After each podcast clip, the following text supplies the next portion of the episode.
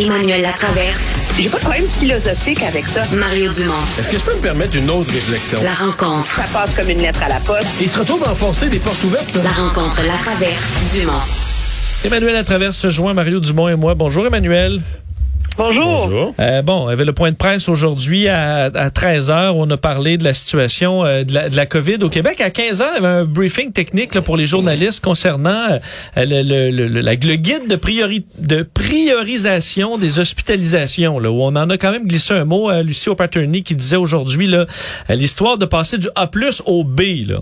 Alors, on est rendu là à préparer le pire dans notre On, système on est-tu hospitalier. rendu là? là?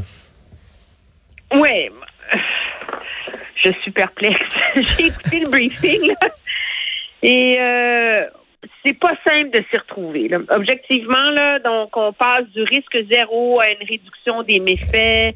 On va demander l'aide des proches aidants. On va assurer la pertinence des hospitalisations. Donc, est-ce qu'on garde vraiment quelqu'un à l'hôpital deux, trois jours de plus, juste pour être sûr? Euh, mieux soigner hors de l'hôpital qu'on cesse de dire depuis deux millions de décennies, mais là, en pleine pandémie et en pénurie de personnel, supposément, on serait capable de réussir à faire ça. Redéfinir la qualité minimale des soins et euh, une équipe de gestion, donc une autre équipe de gestion pour superviser et aider à faire les choix qui vont être mis en place par ce protocole-là. C'est comme si le gouvernement du Québec est conscient qu'il faut changer les façons de faire dans les hôpitaux. Euh, mais qu'on veut pas dire qu'on va faire ça. Et que là, on enrobe ça dans la pénurie de personnel, puis là, on met un protocole monumental où on commence le briefing en nous disant que la seule façon de le mettre en œuvre, c'est de le faire de manière synchrone, donc tous les axes d'intervention en même temps. Et on passe le reste du briefing, qui a quand même duré plus d'une heure, à nous dire qu'on y va par étapes puis qu'on n'est pas rendu là. Alors, Moi, on je est supposé être rassuré, mais je- ça me, ça me laisse très perplexe. moi, je suis perdu. Je, en fait, je, je sais pas pourquoi on OK, fait donc je ça. suis pas la seule. Merci, Mario. Non, moi, je suis plus, je, je- je suis plus perdu que toi. Je suis plus perdu que toi parce que je sais plus pourquoi on fait ça. On nous dit qu'on arrive euh, au, on nous dit qu'on arrive au, au sommet, là. Du nombre de cas. D'ailleurs, aujourd'hui, il y en a eu plus 36. Donc, ça diminue à chaque jour, le nombre. Donc, on va pogner quelque chose comme 3500, puis ça va être le, maximum. Pourquoi quand on, puis on, puis qu'il y a du personnel qui revient. Il commence à avoir du personnel qui revient. Pourquoi dans ce contexte-là, pourquoi à ce moment-là, les hôpitaux arrivent dans un régime encore plus euh, terrible? Qu'est-ce qu'on vise? Qu'est-ce qu'on recherche? Euh, Puis bon, euh, je, comprends, là, c'est bien gentil, Madame O'Patterney, qui nous dit on va passer d'un service A+, à un service euh, qui va être quand même très... Mais y a-tu y a-tu vraiment quelqu'un qui pense que le système de santé québécois, c'est du service A+? Voyons, c'est c'est de la médecine de brousse depuis 25 ans. là. C'est du service C. Bon, s'il Non, passe... on à- pas pu dire ça, Mario. On, on Non, passait moi, d'un B- à un D. Mais non, puis là, s'il passe de C- à de C à C-, ben, c'est correct, là, tu peux Non, me le dire. tu es en position où ta vie est en danger, tu as un service A. C'est vrai. Ça, ça va rester. N'est pas en danger, ben là, démerde-toi. Mais c'est c'est un peu... Moi, je vais t'avouer, là, puis je veux pas... J'essaie tellement de pas être cynique en ce moment, là. Je vous le dis, mais moi, quand j'entends, là, que vraiment, là, tu sais, assurer la pertinence des soins, est-ce qu'une personne âgée qui est en crise de COVID, la seule chose dont elle a besoin, c'est de l'oxygène? Et donc, euh, ce protocole-là là, fait qu'on se questionne, grosse crise, à savoir si, au lieu d'être hospitalisée, qu'une bonbonne d'oxygène, on pourrait pas la renvoyer chez elle avec des soins de vie. Puis moi, j'écoute ça, là, puis je me dis, allô? Vous n'avez pas pensé avant?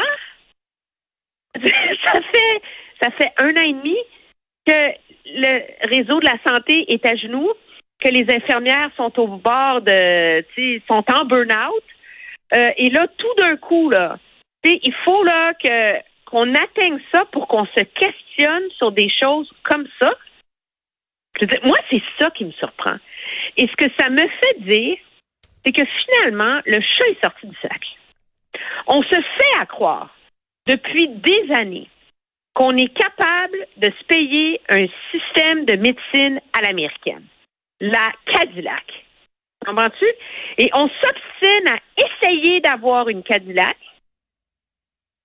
tant un réseau fait pour être une Cadillac, puis là, ben, on patch des trous, fait que finalement, on a une vieille Cadillac des années 70 qui est toute euh, rabobinée, puis euh, qui va pas bien. À un moment donné, c'est comme si là, il faut qu'on soit dans la cinquième phase de la pandémie, quand il manque 12 000 personnes, qu'on est en train d'annuler des chirurgies de cancer.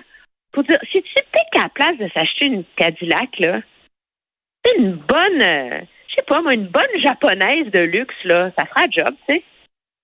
Peut-être qu'on serait plus efficace, puis qu'on soignerait plus les gens, puis tu sais, c'est comme si ça prend ça, puis même à ça, on n'ose même pas l'avoir, cette réflexion-là. Parce qu'on l'a fait passer sur le dos d'une situation de crise qui va arriver, mais qu'on n'est pas là, puis qu'on le sait pas, puis on l'a fait, mais on vous promet, puis on ne sait pas si on va le faire.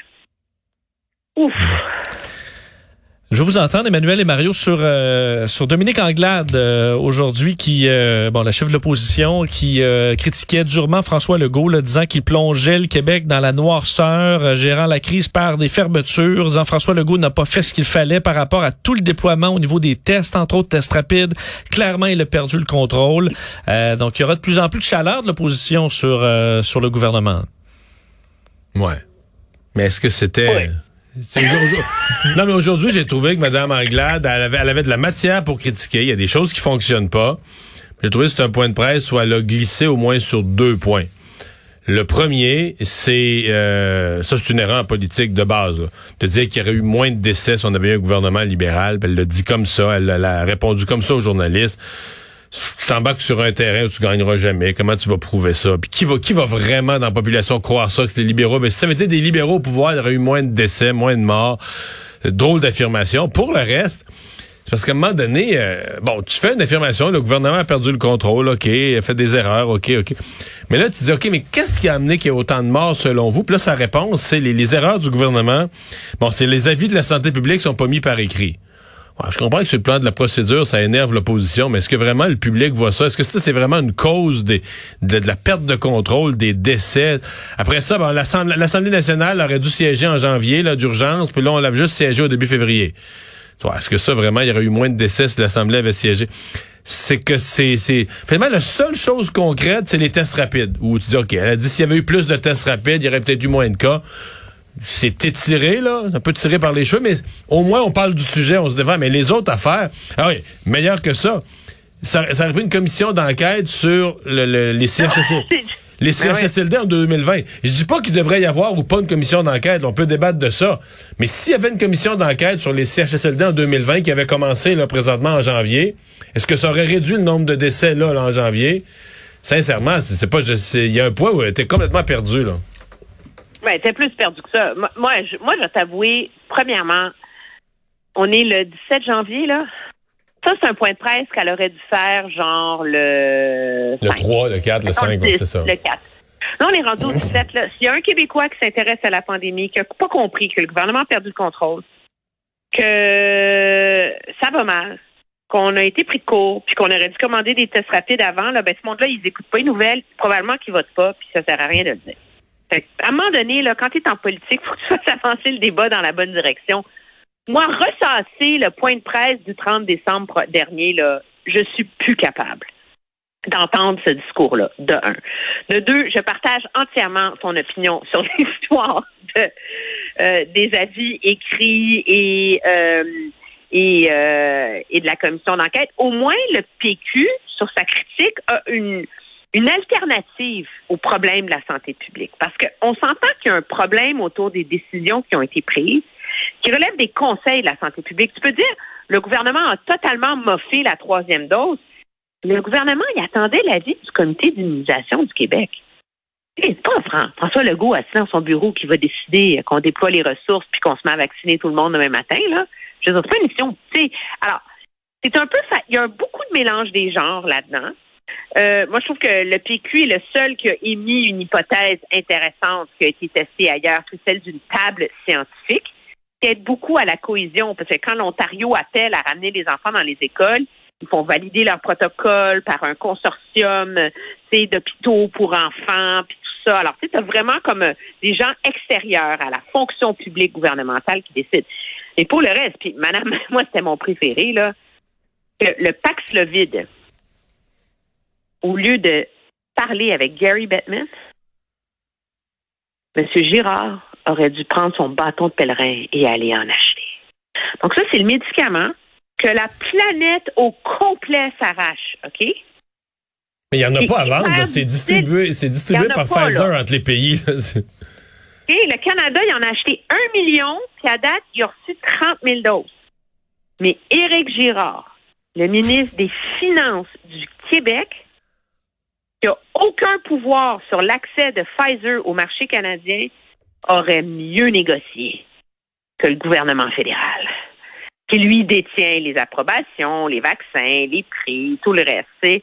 À à un moment donné, moi, je comprends que l'opposition sent que le gouvernement est vulnérable, mais il faudrait ramener ça à des enjeux constructifs. Puis ce qui est de drôle, c'est que tout ce dont on parle depuis une semaine, c'est le fait qu'à un moment donné, il va falloir avoir une vraie discussion sur notre réseau de la santé, qu'au-delà de la crise imminente, là, des lits d'hôpitaux maintenant, que tout ça révèle, c'est que garocher de l'argent sur le problème ne règle pas le problème. OK? Parce que si garocher de l'argent sur le problème réglait le problème, on n'aurait pas la crise qu'on a en ce moment dans la cinquième vague. Il n'y a jamais eu plus de cash dans le réseau de la santé dans l'histoire du Canada. Ça, c'est l'enjeu qu'aucun parti politique n'ose aborder. En effet. Hey, merci Emmanuel, à demain.